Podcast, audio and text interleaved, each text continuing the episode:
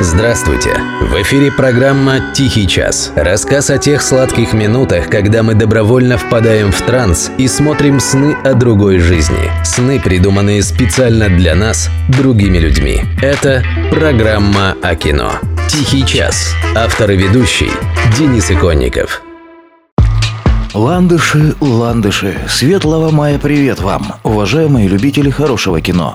Это программа «Тихий час» и ее постоянная рубрика «Обзор новинок кинопроката». Знаете, я тут нырнул по случаю Дня пионерии в детские воспоминания. Мое детство пришлось на время, когда из каждого подвала норовили сделать видеосалон. Конкуренция между этими богоугодными заведениями была лютая. Так вот я вспомнил, что фишкой самого посещаемого видеосалона в нашем маленьком городке был кондиционер. Сейчас это смешно, а тогда кондиционеры были не только лишь везде. На самом деле нифига нигде их не было. Поэтому в летнюю жару народ бывало валил в подвальчик не столько посмотреть кино, сколько приятно охладиться. Нынешним кинозалам сложнее. Кондиционером уже никого не заманишь. Надо еще и показать что-то интересное. Вот и давайте посмотрим, что нам такого интересного покажут в последнюю неделю мая.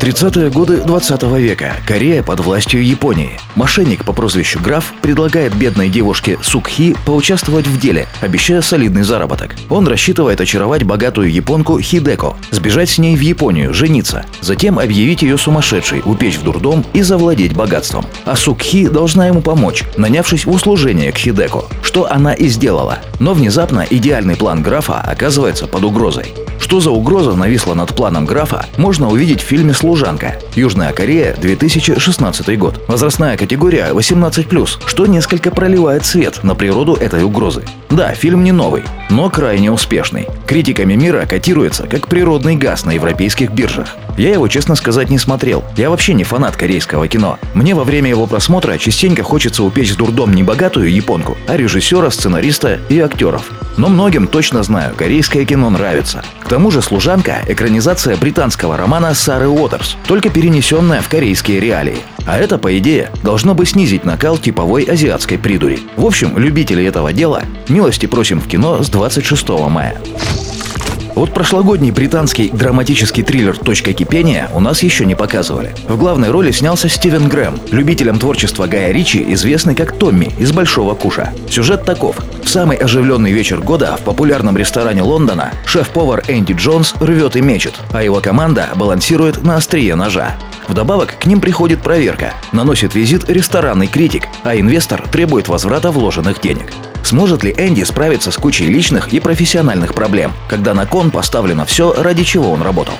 Ну, что тут сказать, прямо рататуй какой-то. Хотя рататуй как раз был неплох. Тут такое ощущение все серьезнее и мрачнее. Но мировые рейтинги и критические отзывы тоже внушают. Одним словом, посмотреть на Томми без бриллианта и без Джейсона Стэттема можно в фильме «Точка кипения» с 26 мая. Мой папа – вождь. Россия, 2022 год. Режиссер Егор Кончаловский. Настоящая фамилия Вестима Михалков. Снял ли этот представитель известного семейства в своей жизни что-то хорошее, вопрос точно не ко мне. Некоторые мои знакомые считают, что все-таки да, и называют фильм «Антикиллер». Ну, не знаю, возможно. Дело вкуса. На сегодняшний день мы имеем вот что. Капитана дальнего плавания Петрова 10 лет все считали без вести пропавшим героем. Но он вернулся, африканским вождем. Жизнь на острове с аборигенами не прошла бесследно. Теперь он ходит по городу с копьем наперевес и охотится прямо на глазах у изумленных граждан. Он не признает правил современной цивилизации, только закон джунглей. Но как наладить отношения с женой и сыном, если они совсем на другой волне? Африканского вождя Петрова играет Дмитрий Нагиев.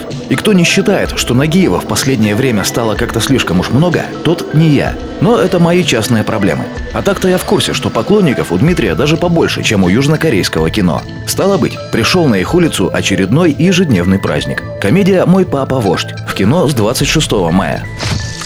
Святым тут не место. Мексика, 2022 год. Жанр криминальный экшн-триллер. О как! Описание сюжета лаконично. Молчаливый наемный убийца по прозвищу Иезуит после выхода из тюрьмы жестоко мстит за смерть жены и похищение сына.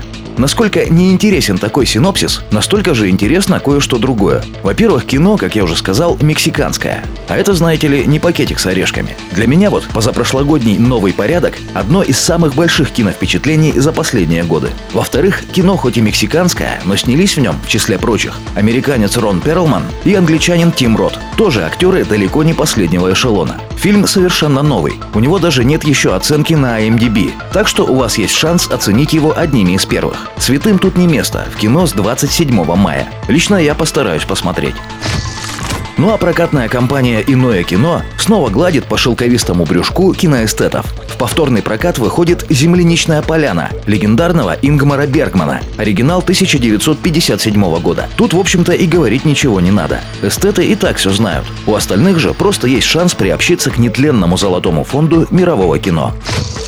Ну а у нас пока все. Смотрите хорошие фильмы, слушайте «Тихий час», дышите свежим воздухом и гоните прочь дурные мысли. Не до них сейчас. Лето пришло. Не прощаемся, друзья.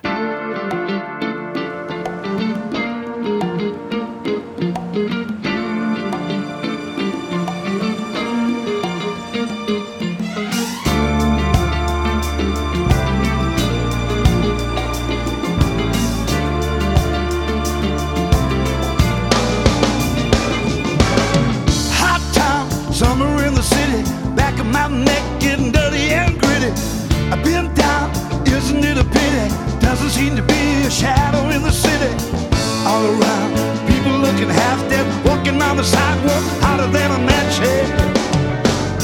But at night, it's a different world. Go out and find a girl. Come on, come on, and dance all night. Despite the heat, it will be alright. And baby, don't you know it's a pity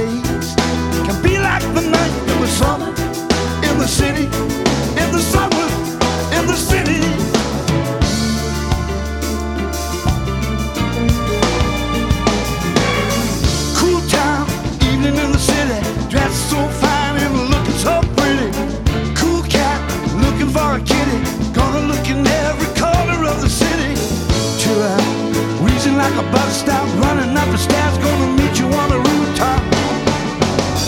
But at night, it's a different world.